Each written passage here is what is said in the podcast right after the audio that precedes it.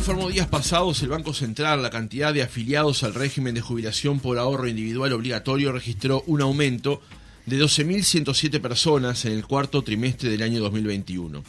En todo el año pasado, las AFAP sumaron 24.989 afiliados. De esta forma, prosigue el informe titulado Memoria trimestral del régimen de jubilación por ahorro individual obligatorio. El total de afiliados al régimen a fin de diciembre del año 2021 ascendió a 1.493.569 personas. El sistema de administradores de ahorro de fondos previsionales está compuesto en Uruguay por cuatro empresas. Una, República FAB, de capitales públicas, y otras tres, AFAP-SURA, Unión Capital AFAP e Integración AFAP. Según el reporte de la autoridad monetaria, para finales de 2021, los fondos administrados de los afiliados ascendieron a 775.519 millones de pesos. Este dato y otros se conocen mientras está en ciernes una reforma del sistema jubilatorio cuyo proyecto final se ha postergado hasta que termine la contienda electoral del próximo 27 de marzo. Vamos a profundizar y conocer más del sistema de AFAPS en diálogo esta mañana en nuestra entrevista central con Sebastián Piaguda, presidente de ANAFAP, Asociación Nacional de AFAPS y gerente general de AFAPSURA. Sebastián, ¿cómo estás? Buenos días, bienvenido. ¿Qué tal? Buenos días, muchas gracias por la invitación. Muchas gracias por acompañarnos. Para mí es un placer. Presentamos el diagnóstico, digamos, eh, para arrancar el reportaje de esta manera, con esta cantidad de afiliados que tiene hoy el sistema, con el crecimiento que reportó en el año 2021 y también con las empresas que son hoy parte del sistema. ¿Está bien presentado así?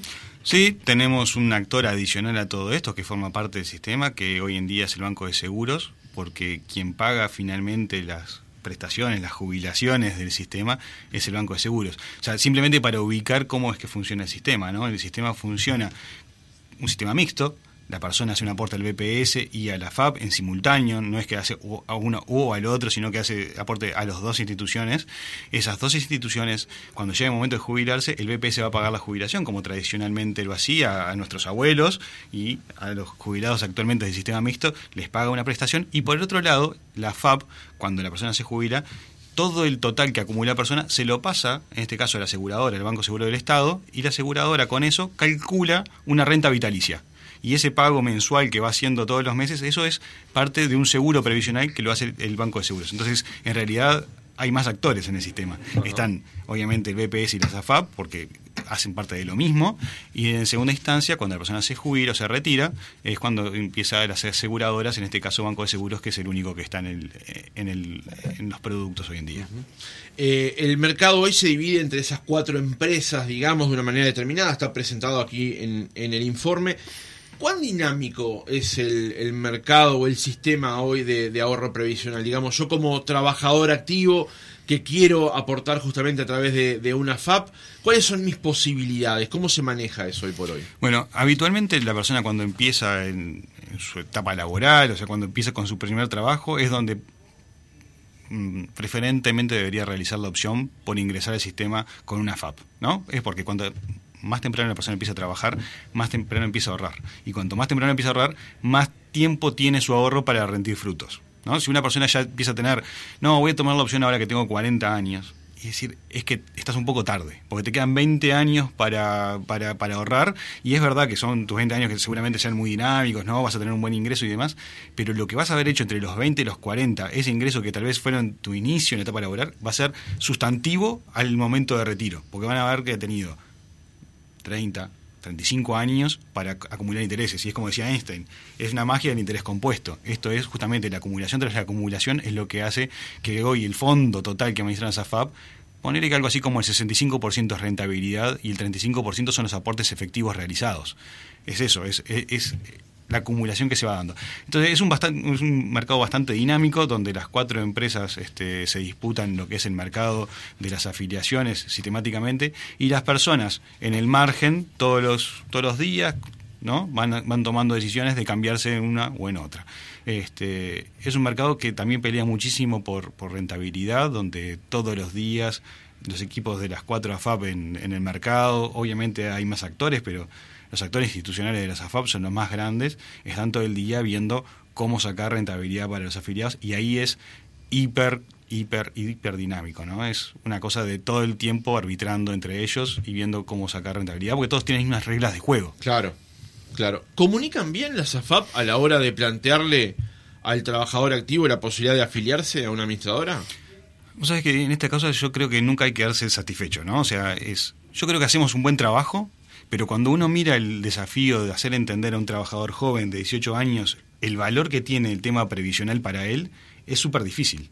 O sea, es, es difícil que materialice como que hay una elección que realizar, que no tiene por qué ser del día de hoy hasta el día que se retire. Puede ir cambiando entre, pero no es como una telefónica, no es como que va percibiendo el valor día a día, va diciendo, bueno, ¿qué paquete me sirve más? ¿Esto cómo es? O sea, y está bien que no sea así, porque realmente estas cosas también tenés que darle como un tiempo para que vayan entendiendo cuáles son los parámetros, cómo pesa la rentabilidad, cómo pesa las comisiones, cómo pesa el servicio, porque son parámetros que algunos son hiper concretos, que son numéricos, y después el servicio, ¿qué pasa cuando yo necesito algo? ¿Y cuándo lo voy a necesitar? Y capaz que no lo necesito en estos próximos cinco años, pero el problema es cuando lo necesito, son por lo general temas un poco complejos. Yo estaba hablando hace un tiempo hasta con el presidente del BPS y decía, claro, nosotros recibimos mucha gente acá que viene con temas complejos. Falleció un familiar, tenemos una incapacidad, no estamos resolviendo las cosas felices todos los días. No nos toca solamente a las personas que se vienen a retirar con una ilusión de emprender otra, otra vida. Entonces el servicio a veces no se materializa todos los días, pero es sustancial en el servicio. Claro. Eh, según el informe del Banco Central, en el último año hubo 1.430 traspasos, eh, de los cuales 318 corresponden al trimestre bajo análisis, o sea, al cuarto. ¿Cómo es ese, esa posibilidad para el usuario de pasar de una administradora a la otra? ¿Cómo funciona? Toda vez que el afiliado tiene seis aportes en una FAP, puede tomar la decisión de cambiarse de FAP.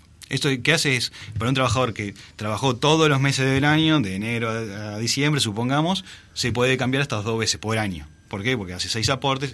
Los trabajadores que de alguna manera tienen discontinuidades laborales, entonces, bueno, mirá, yo me cambié hoy a esta FAB, pero no, trabajé todos los meses, tuve discontinuidad, bueno, capaz que necesita acumular seis aportes, seis meses de aportes, y ahí se puede cambiar. Y lo puede hacer siempre, no hay restricción, la FAB tampoco puede tomar la decisión de decir, no, este, no, me, no, me gusta, no quiero, no, las, las FAB están obligadas a recibir todos los traspasos de las personas que, que opten, obviamente lo hacen con súper este, bienvenido, ¿no? Pero digo que hay una regulación bien específica que hace que no haya ningún tipo de discriminación, de que todos los afiliados pueden ir a la FAB que quieran, que se sienten más cómodos y lo deben hacer de manera presencial. Todavía sí eso es un tema que, creo que, la regulación o el, siglo XXI debería traer como alguna novedad, que las personas puedan no tener que, elegir con los pies solamente, sino que es una medida de salvaguarda, ¿no? Es una medida que, hace que la persona sea muy consciente de lo que está haciendo en todo momento y eso está bueno.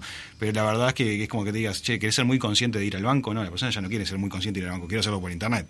Este, quiero poder tomar decisiones bien conscientes, salvaguardadas, pero en un ambiente virtual. Entonces, creo que todas esas cosas se pueden ir incorporando hoy en día. Eh, Peaguda, eh, ¿dónde invierten las AFAPs? Las AFAP hoy en día tienen un, un, ámbito bastante amplio de inversión, ¿no? Este, sin embargo, todavía algo así como el 50% del portafolio se, invierte en lo que es títulos del gobierno, en diferente madurez, ¿no? O sea, tanto sea en letra de regulación monetaria, que típicamente son de un año, hasta los bonos o notas que son horizontes bastante más largos. O sea, hoy en día Uruguay tiene un bono al 2040 y las AFAO son las grandes tenedoras de, de esos títulos. El 50% títulos de gobierno, hay una, una, gran parte que también se invierte en economía real, vamos a decir las PPP, las famosas PPP, o este, Ferrocarril Central también es una PPP, pero podemos tener tanto en forestales, podemos tener tanto en lo que tiene que ver con desarrollos inmobiliarios. Hay un, un ámbito bastante grande de todo lo que tiene que ver con economía real, tanto rutas y demás, que también es parte de las inversiones de SAFAB, que hoy en día capaz está entre el 18 y el 25%. Obviamente hay tenencia de, moneda extranjera, hay diferentes instrumentos. Y pero después, pero toman riesgo en esas inversiones, porque por ejemplo, en una inversión de PPP en una ruta no hay demasiado riesgo. El riesgo siempre está limitado. ¿Sí? Y Uruguay se caracteriza por tener un sistema previsional donde tiene bastante acotado el riesgo que se toman con las inversiones. A ver, es... Porque la asociación es riesgo de inversión rentabilidad por esa inversión, digamos. Exacto. A, una, a un riesgo bajo, el retorno es bajo o modesto. Digamos. O modesto, sí, es verdad. Bueno, de alguna manera eso se hizo una buena, una, una, buena transformación hace unos años, eh, después de la crisis del 2008, ¿se acuerdan con lo que hubo quiebres financieros en el mundo? Bueno, también una cosa que se vio es, es inconveniente tener a todos los afiliados en un solo fondo. ¿Por qué? Bueno, porque ese fondo se comporta de una sola manera, pero hay personas muy diferentes ahí adentro. Está el que se quiere jubilar mañana y está el que se quiere jubilar dentro de 30 años. Entonces, ¿qué pasa cuando el fondo de alguna manera recibe un shock externo muy grande? Y bueno, el que se quiere jubilar mañana dice, ¿qué pasó acá? Que yo mañana me quiero jubilar y esto cambió. Entonces, una de las cosas que están buenas que se hicieron en, la reformulación es separemos los fondos. Las personas que son adultas, capaz que tienen más de 55 años y que empiezan a perfilarse con expectativa de retirarse en el corto plazo, separemos el fondo, hagamos un subfondo, ese subfondo de retiro tiene horizontes de, de retiro más cortos, instrumentos de riesgo más acotados, rinde menos, pero la persona cuando llega capaz de momento de retiro y si se da un shock, no lo ve reflejado en su, en, su, en su jubilación. Entonces, eso es bueno. De lo contrario, con la persona que es muy joven, podríamos tener todavía la expectativa de decir, che, a vos te hace falta un poco más de dinamismo en tu portafolio. ¿Por qué? Porque podés absorber muchos shocks. Te puede dar que te encuentre en el medio un shock negativo, pero vas a agarrar por lo general todo el crecimiento positivo de largo plazo. Porque lo que, sabemos todo lo que estamos en este mercado es que por suerte el mundo crece, el mundo se desarrolla y el mundo genera esa rentabilidad para los que pueden apostar el largo. Ahora, en el corto tenés que poder tener de alguna manera una salvaguarda si ya estás por retirar. Entonces, una cosa es el subfondo de acumulación y otra es el subfondo de retiro. Exacto. Entonces, el subfondo de acumulación es más dinámico, hoy en día tiene una exposición también a invertir en el extranjero, de manera indirecta, pero hoy en día las AFAP pueden comprar o pueden exponerse a lo que tiene que ver con el Standard Poor's, el Dow Jones, e-, ese tipo de indicadores este, podrían adquirir petróleo de manera indirecta, oro, pueden hacer esas exposiciones con capital garantizado de alguna manera el mercado financiero va creando los instrumentos para que uno pueda tomar esas, esas, esas opciones con las salvaguardas de decir, bueno, mira, todo bien, pero hasta cierto punto. Entonces, hoy en día eso está, los portafolios de AFA, por ejemplo, el año pasado rindieron en, en UI algo así como el 6,5%, 6,5% en UI es una muy buena rentabilidad en su fondo de acumulación, y en el de retiro, 3,5%. Y porque, bueno, justamente por eso, porque no está ese fondo de retiro con la exposición tan grande para capturar ni los buenos ni los malos. O sea, es un fondo más estable. Tres y medio igualmente fue una muy buena rentabilidad, pero seis y medio fue una realmente una muy buena muy buen momento. Pero ustedes quisieran como administradores tener incluso a las libertades que se anexaron en 2008 o por esa fecha aún mayores para poder tener más exposición y a la vez también generar más rentabilidad para el usuario. Mira, creo que es necesario. O sea, es necesario por varias cosas. El mundo se transformó desde el 2008 en un mundo de tasas de interés bajas, que de alguna manera antes del coronavirus había empezado a tener una recuperación, pero muy marginal con respecto a la historia, ¿no? Viene coronavirus, de vuelta tasa de interés por el piso. Tasa de interés por el piso genera que la persona que entra hoy, que pone 100 pesos hoy, se va a exponer a decir, ¿y cómo voy a hacer, cómo voy a generar con estos 100 pesos rentabilidad? Claro rentabilidad y que además inflación en el mundo, ¿no? Tengo 100 pesos hoy y la inflación se lo come, acá y en Estados Unidos. Entonces, en Estados Unidos, digo, en el mundo, en el dólar. Sí, pero particularmente Estados Unidos ha sido un problema reciente. Pero todo, todo, el mundo tiene un poco más de inflación de lo que era habitual.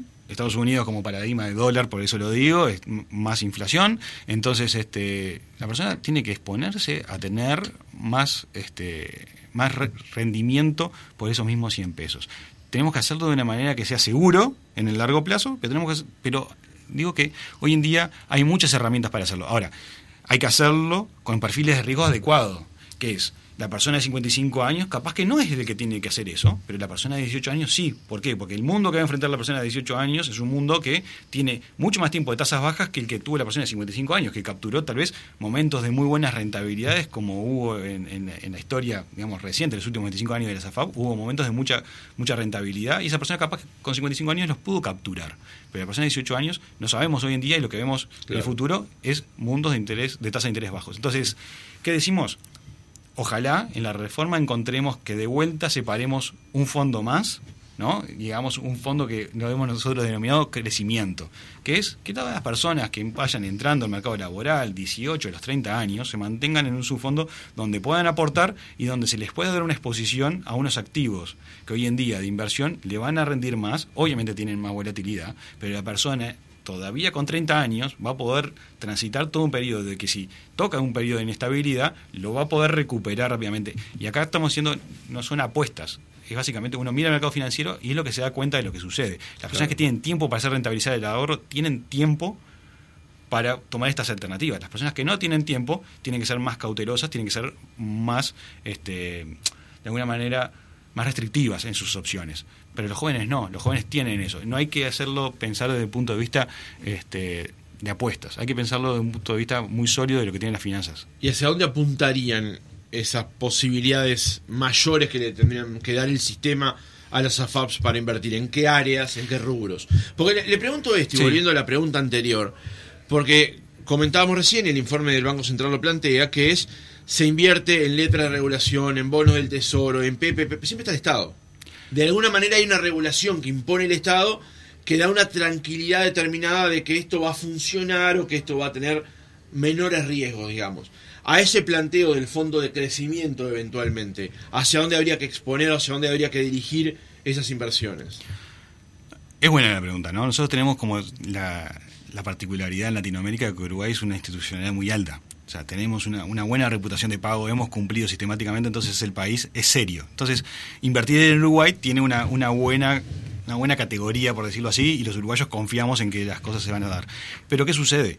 Es, una cosa es cumplir con el pago y otra cosa es que los valores se mantengan. Si nosotros tenemos al uruguayo todo invertido en Uruguay, el problema es que si Uruguay se ve sometido a problemas que tengan Argentina o Brasil que lo arrastren, el ahorro del uruguayo acá adentro se arrastra por un tema simplemente de vinculación.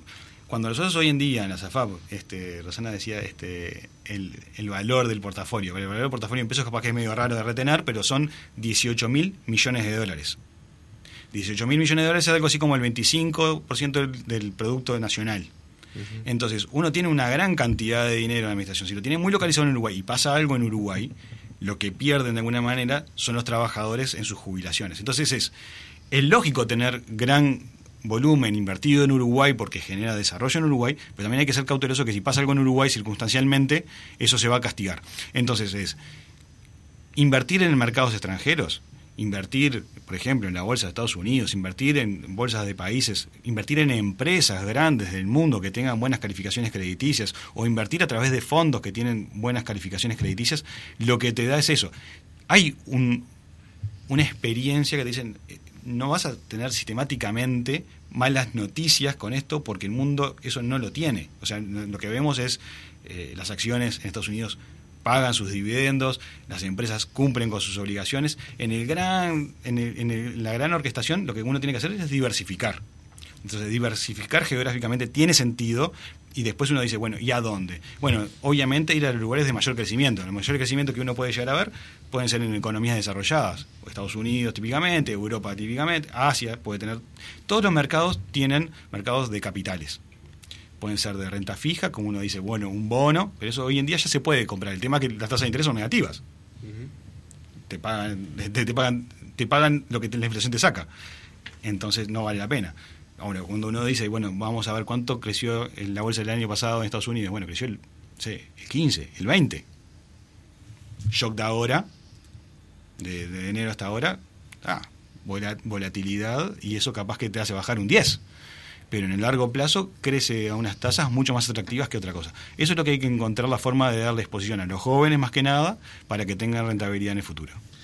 Volviendo al comienzo del reportaje, el informe del Banco Central plantea un crecimiento de parte de las AFAPs para el año 2021 que acaba de terminar, con durante todo el, año pasado un crecimiento de casi 25.000 afiliados.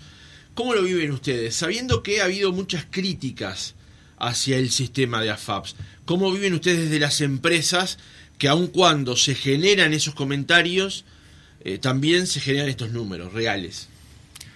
Em, mira, yo creo que todas las narrativas son importantes, ¿no? Pero el dato mata relato, muchas veces. O sea, cuando uno empieza a mirar qué pasó con el tema de cincuentones, qué pasó con el tema de las revocaciones del artículo 8, que han sido como las grandes perforaciones al sistema que se han hecho en el pasado, del, del 2008 en adelante.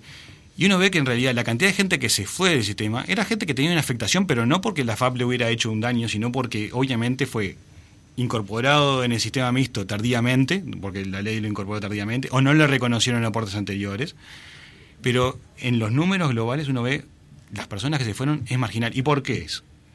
Y bueno, fueron al BPS y le sacaron la cuenta. Le sacaron la cuenta, le mostraron al menos tres escenarios y le dijeron, mirá, en estos tres escenarios, es así es como pensamos que te va a ir. Y tenés la opción de irte o quedarte. Y nosotros lo que vemos es que sistemáticamente la mayor cantidad de las personas que van al BPS a asesorarse, ni siquiera, ni siquiera los números generales, ¿no? los que van a asesorarse, toman la opción de quedarse en el sistema. Porque el sistema es favorable. El, relato puede llegar a ser un poco, a veces, que, tiene peso la crítica eh, más dura, pero bueno, eso, eso es parte de, lo que hay convivir. Yo creo que lo que nosotros vemos en realidad es así. Es un sistema mixto, exitoso. En 25 años el Uruguay, si uno se da cuenta, pudo desarrollar muchísimas otras capas de seguridad social, tanto en salud como en otras cosas, y tener una, una, seguridad social que no hubiera tenido hoy, si hace 25 años, no reformaba el sistema. Si hace 25 años el BPS no dejaba de ser lo que, lo que era hasta ese momento y pasar a ser lo que de alguna manera ha sido estos 25 años, no tendríamos BPS. Entonces, es exitoso de mínima porque hoy en día existe un sistema de seguridad social que hubiera colapsado, explotado. Estamos hablando de la reforma de 1996. La reforma de 1996, por eso que digo que hoy en día tenemos algo que es muy exitoso desde el punto de vista que si no, no era viable. Y lo que empieza a mostrar hoy en día es que todos estos cambios que uno empieza a hacer de a poco, que además suceden cosas en el medio de 25 años, porque el mundo se mueve igual, este, hace necesario eh, volver a tocarlo. Pero yo creo que tenemos un sistema muy exitoso. Y el dato es ese, justamente. Tenemos muy buenas rentabilidades, que creo que además fue muy reconocido en lo que es la comisión de expertos como muy buenas rentabilidades. Tenemos una muy buena administración en el sentido de que uno podrá hacer la revisión que quiera, pero no hay una queja, no hay una crítica que diga yo tenía 100 pesos en una FAP y de pronto no los tuve porque algo pasó. No, hay un control desde Banco Central sobre lo que tiene que ver la actividad, que yo te puedo decir, seis dígitos después de la coma, ¿no? de los decimales, es lo que controla el estado de cuenta. O sea, tal vez nos falta mucho en lo que tiene que ver con explicarle a la gente cómo funciona y cómo se materializan esos beneficios. Tal vez hay mucho. Por eso decía el tema de la comunicación. No, y es que en esto vos siempre te vas a quedar corto porque tenés que matar todavía una cultura que tiene que ver con esa esa invisibilización que tiene que ver el retiro, porque se le asignan cosas negativas a veces al retiro, con, con el temas de edadismo, con temas de ya no voy a poder hacer, ya voy a estar postergado. Hay cosas que son negativas en la visualización y el consumo presente es mucho más atractivo. Entonces, yo te digo, en comunicación nos falta muchísimo. Nos falta muchísimo al SAFAB, al BPS, a todos le faltan todavía mucho para hacer entender. Si yo te pregunto hoy en día, vamos, cruzamos la calle y le preguntamos a cualquier persona cómo funciona el sistema de BPS, que tiene 50 años, desde 67, BPS, no va a saber nadie. O sea, ¿qué sabe? Una cosa muy, etérea. Probablemente, ¿no? Pero muy etérea, ¿no? Debería saber, bueno, sí, me va a poder jubilar. Cuando yo te pregunto con cuántos años, cuánto va a ser lo que te van a pagar, cómo se va a calcular. Nada. No es viable que la gente retenga si nosotros no le logramos generar esa este, idea de que a él le toca esa responsabilidad. De que está bueno, que, que, le, que le da cierto poder si a él le llega la información, decir, ¿con cuánto me voy a jubilar yo hoy? ¿Con cuánto dice? Porque yo tengo 42 años. Pasa difícilmente una persona con 18 años que ingresa al mercado laboral ya empieza a elaborar su jubilación, lo ve como algo muy lejano en realidad. Es verdad, y, es así, o sea, entonces uno se podría plantear, y bueno, ¿nosotros podemos comunicar mejor con la persona de 18 años? Sí, pero lo que pasa es que no lo puedo descartar nunca eso. Ahora, ¿cuánto realmente la persona de 18 años convive con el mundo de su retiro? Convive poco. Ahora, con la persona de 55 años, ¿y ¿hay lugar para hacer algo? Hay mucho lugar para hacer algo. Ahora, en todas estas cosas, lo que tenemos que, como todo, como sociedad, es asumir de que no hay nadie más responsable de retiro que nosotros. Claro. Empieza por mí. Y después, obviamente, yo espero que si me pasa algo, tenga redes de contención, que si yo por algún motivo tengo una desprovisión de que no pude, que no puedo, y demás, bueno, que exista como, como sociedad redes de contención, pero que en realidad la mayor cantidad del esfuerzo va a ser mío. ¿Por qué? Porque eso es lo que hace que todos los demás no tengan que cargar con nadie más y yo me puedo hacer cargo de mí mismo. Entonces, eso es como con mis hijos, ¿no? En la medida que yo puedo hacerme cargo de mí mismo, puedo ocuparme de otros. Pero si ya no puedo, entonces todos los que pueden hacerse cargo, lo primero que tenemos que hacer es poder transmitirle de qué manera hacerlo. Aguda, parte del pit y del Frente Amplio han tenido desde el primer momento una fuerte oposición al sistema de los fondos de ahorro previsional.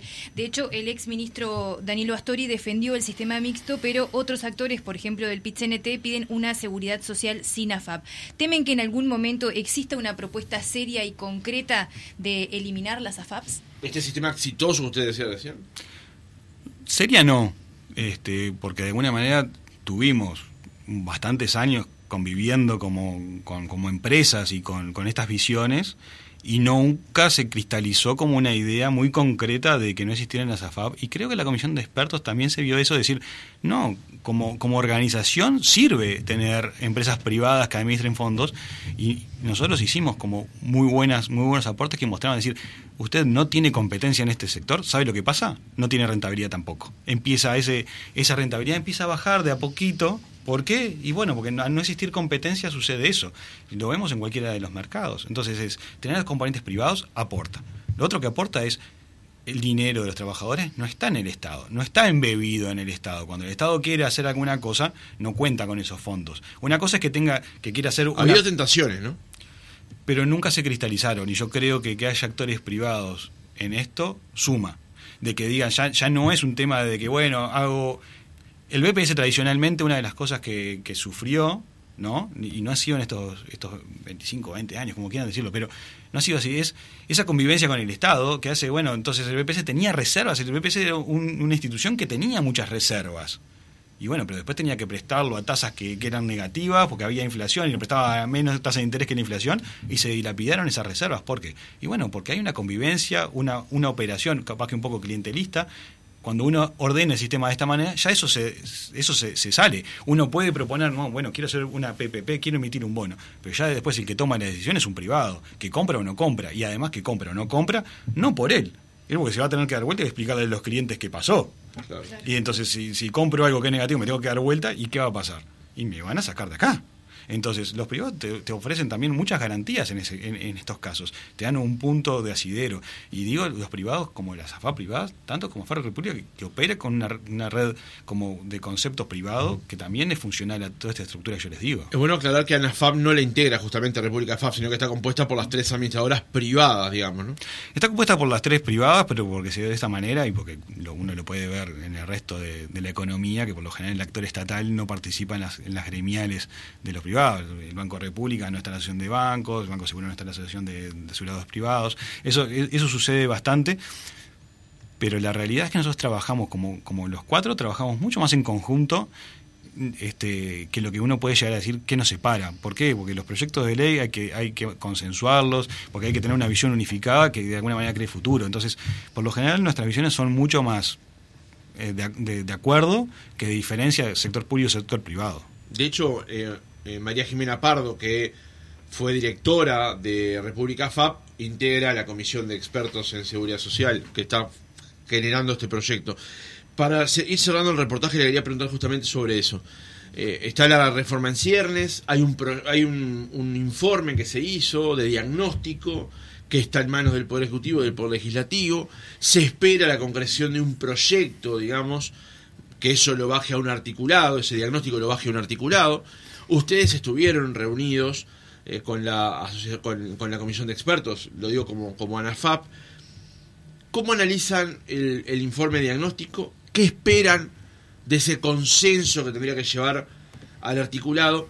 Y una pregunta para después es, ¿qué viene después en el sistema? Digamos, ¿no? Porque tanto la comisión de expertos como también Ceres publicaron informes con respecto a cuál es el próximo paso para el sistema.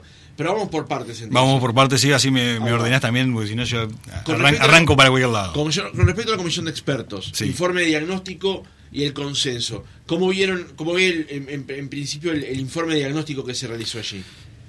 A ver, creo que fue un informe de diagnóstico muy interesante. O sea, la verdad que hicieron un muy buen trabajo, eh, lo, hicieron de una manera muy consciente en el sentido de que tiene elementos técnicos, pero tiene elementos también de mucha escucha. O sea, fue una, no sé, yo por lo menos que estuve mirando más de 40 audiencias que recibieron de organizaciones diferentes del país. Obviamente están los jugadores grandes de todo esto, Banco Central, BPS, todas esas audiencias grandes, pero después un montón de audiencias de colectivos también más pequeños, pero que, pero que después llevaron a los documentos este, visiones que, bueno, por ejemplo, eh, la desigualdad de género que existe en el mercado laboral y cómo eso se materializa después en, en, en el tema de retiros. Entonces, todo ese tipo de cosas con templaron el diagnóstico y ayudaron a hacer una, serie de propuestas. Entonces, el diagnóstico es bastante consistente con las propuestas que hay en la vuelta.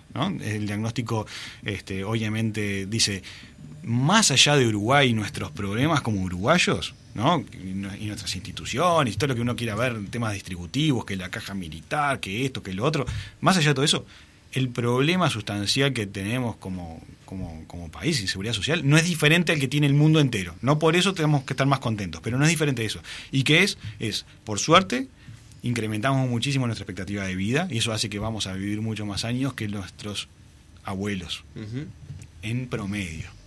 Y que además, de alguna manera, tenemos menos hijos que lo que tenían nuestros abuelos. Ergo, esa, esa estructura que se había diseñado en el siglo XIX, que esto no es de toda la vida, esto es el siglo XIX básicamente, que se diseñó, que era básicamente a la persona, sí, perfecto, te voy a pagar una jubilación cuando tenga 60 años, expectativa de vida 45. O sea que ya había como alguna, alguna ventajita en cuando le proponías pagar los 60 años cuando la expectativa era de 45. Ese sistema no aguanta pero es un tema de matemática. Lamentablemente no es un tema que, requiera. Yo puedo tener muchas expectativas, pero no se sustenta con matemáticas. O no se sustenta con los recursos fiscales que tenía o que tiene hoy en día el país o el mundo en general para, para sustentarlos. Entonces, yo quiero tener ese sistema, bueno, cuesta carísimo. Cuesta tan, tan caro que la imposición, tanto con con contribuciones o con impuestos o con lo que quieras, la plata tiene que venir de algún lado para sostenerlo. La plata es tan grande que no da la cuenta de cómo hacerlo. Es el 11% del Producto Bruto Interno. En Uruguay es el 11%, en otros, en otros países es un poco más, en otros países un poco menos. Por ejemplo, si vas a Paraguay es menos, porque bueno, una población mucho más joven, no tiene la transición demográfica que hizo Uruguay, que se parece más a Suiza en su transición demográfica que a Paraguay, que estamos al lado, ¿no? O Brasil, igual. Entonces, el diagnóstico se basa fundamentalmente en un tema que es sistémico. Tenemos un tema de demografía que no ayuda a estos sistemas que diseñamos en el siglo XIX y funcionaban, y después nos queremos calentar bueno funcionan en el siglo XXI. ¿Pero por qué? No, porque eh, hay malas intenciones, no, no hay nada de eso. Es un tema básicamente de la pirámide demográfica que no, no, se, no se apoya en este tipo de sistemas. Bien, dada esa discusión, dicen, eso es lo más importante, por eso tenemos que reformar el sistema porque no va a bancar la transición demográfica, ya no lo banca hoy, no lo va a bancar más adelante. Y si, y si hoy no empezás a cambiarlo, hoy no lo empezás a cambiar, cuando te llegue, el ajuste es brutal. Lo puedes ver capaz que materializado con lo que fue en el 95 o lo que fue este o lo que es hoy en día capaz que la discusión de cajas profesionales, cuando te llega el momento de que esto eh, no aguanta más, el ajuste es brutal porque lo tienen que dar todos. No lo puedes ir, haciendo a poco, no le puedes decir a los jóvenes, bueno, la oferta que tenemos de valor para ustedes es un poco distinta, cada uno se va, se, va administrando con tiempo. Ahora, si le decís ya que tiene 65 años, ah, lo que te había propuesto ya no funciona, y ya no tiene mucha, mucha, muchas capacidades de cambiarlo. Entonces, el diagnóstico es bueno, las propuestas que hacen creo que son este, son buenas. Este, en términos generales, yo te diría, es una reforma bien pensada, tiene, está bien articulada en, en cuanto a cómo, cómo generarla, tiene algunos elementos positivos y que cambian mucho la propuesta que hay en el sistema previsional actual. Eh, creo que tiene muchos desafíos también. ¿no? Eh, un solo sistema integrado, ya que no existan cajas para estatales y demás, es un, un, tema que va a encontrar como sus, sus, obstáculos para hacerlo. En diseño estoy de acuerdo, me parece que, que, encontraron que ese tema hay que ya empezar a resolverlo, no por ir en detrimento de nadie, es porque no se puede tampoco absorber ese tipo de, de, diferenciación cuando en realidad el que banca la diferencia es el público en general. Entonces, este, eso es creo que es uno de los grandes desafíos. Y a nivel de lo que tiene que ver con el diseño de la SAFAP, Creo que hay algunos puntos interesantes ahí que cambian un poco lo que es la, estrategia. Obviamente, más capacidad de inversión, un rol un poco más, este, un poco más activo que, podamos llegar a tener en otros productos. Eh, hay alguna, alguna idea ahí que me parece que no está acertada, que tiene que ver con que las cuentas individuales, o sea, que las personas físicas ya no se refieran a las AFAP para hacer determinadas gestiones o que no reciban de su, estado de cuenta de su AFAP o que no tengan esa relación con, con, un actor que ellos hayan elegido, sino que todo eso lo administra el BPS. Me parece un profundo error. Me parece que el BPS no tiene hoy en día ese perfil como para, para hacerse fuerte frente a eso y lo que propone la reforma en otras cosas le da como bastante desafíos como para poder internalizar esto también, ¿no? Decir, mira, tenés que encargar de todo esto y además de esto otro. Me parece este, que no tiene demasiado sentido, porque además no es ninguna de las falencias que se, que se ha mostrado, o sea, no es que, tengas un problema en ese lado. Así que me parece una propuesta que si uno la mira desde, lejos, si uno la, escucha a terceros internacionales que mí dice Uruguay ha tenido de vuelta el pie como para poder hacer algo bastante bastante bien realizado y no del populismo de decir hagamos para allá, para acá, para allá, para acá y que no genera sostenibilidad a largo plazo. Uruguay en Latinoamérica en Latinoamérica, bajando de México, es de los países que tienen los mejores sistemas previsionales de, de la región. Y eso es no porque paguen las mejores prestaciones, entre otros, por la cobertura. Por la cobertura, porque le aplica a todos, este, y porque además, de alguna manera, encuentre las formas de ir transformándolo para hacerlo sostenible. Vos decís, bueno, Brasil no, pero Brasil paga mejores jubilaciones. Bueno, ¿a quiénes paga mejores jubilaciones? A poquita gente, y además está hiper complicado que lo pueda mantener a algún nivel parecido al actualmente. Entonces, tampoco eso es bueno. Porque si vos no puedes mantener una promesa a largo plazo, la seguridad social se basa en eso, en una promesa a largo plazo. En el cierre, y brevemente, pues ya nos ha escapado el tiempo, eh, le planteaba qué viene ahora para el sistema. Ah, conversamos hace un rato acerca de la posibilidad de ampliar las inversiones. Por ejemplo, eh, Ceres plantea el ahorro previsional voluntario. La incluso Sura tiene elementos o programas o, caminos para mayor inversión, digamos, voluntaria también en ese sentido. ¿Para dónde va el, sistema? ¿Para dónde debería ir el sistema? ¿Para dónde debería ir el sistema? Es, es interesante. Creo que el sistema debería ir hacia un lugar primero que, va a tener que llegar a las personas, ¿no? Va a tener que llegar a las personas para poder explicarle el efecto que realmente tiene una reforma o que realmente el efecto que tiene su actividad en su prestación futura. Porque hoy en día se genera una expectativa. ¿De dónde genera la expectativa de la persona? y uno no sabe muchas veces de dónde se genera esa pedagogía. No, pero yo trabajé 30 años, no trabajé toda mi vida y hoy me quiero jubilar. Y fueron aportes formales. Ah, no lo sé. Bueno, pero es que si no fueron formales no va a haber nada. O sea, es, es como decir, ¿de dónde están esas expectativas? Porque el trabajo de haber empezado joven, todo ese esfuerzo, no siempre está reconocido en ningún lado. O sea, lo que te genera hoy en día los sistemas este, en Uruguay son a través de la aportación, es contributivo, si aportaste, aportaste, si no aportaste, no, no aportaste. Entonces es hay que hacer entender a las personas cuál es su rol acá. Entonces el ahorro individual que, hoy en día administran las AFAP sigue siendo todavía esa parte formal, pero las personas además de la formalidad van a tener que entender si lo que van a llegar a tener de prestación hace sentido con lo que, lo que quisieran hacer y si en sus posibilidades estaría constituir más futuro. Lo tenemos en la historia de antaño. El abuelo que ponía un kiosco y que después se iba a atender el kiosco después de que dejaba de trabajar y era jubilado, o aquel que podía y compraba un apartamentito, una pieza o lo que sea y la alquilaba para tener una rentabilidad adicional en su jubilación, un complemento.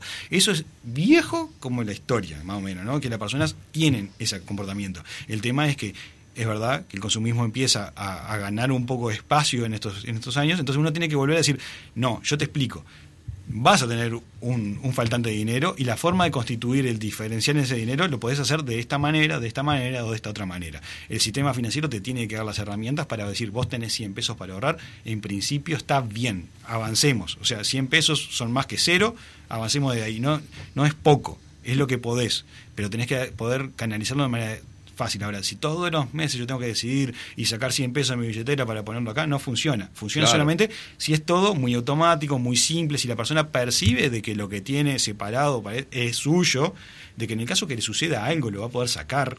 Porque yo te digo, este, te decía, tengo 42 años, tengo hijos, yo no puedo poner dinero de que me podría tener en mi ahorro y ponerlo para mi jubilación anclado solamente, pues si me llega a pasar algo a mí, me llega a pasar algo a mis hijos, yo no puedo estar desprovisto. Tiene que haber una respuesta para eso. Tiene que haber respuestas para eso. Y por lo general los sistemas, está bueno, es lo que tiene de bueno es que hay un montón de experiencia en el mundo. Entonces, el sistema debería evolucionar para ahí. La otra, como les decía al principio, las AFAP administran el dinero hasta que la persona se jubila, después lo pasan a una aseguradora.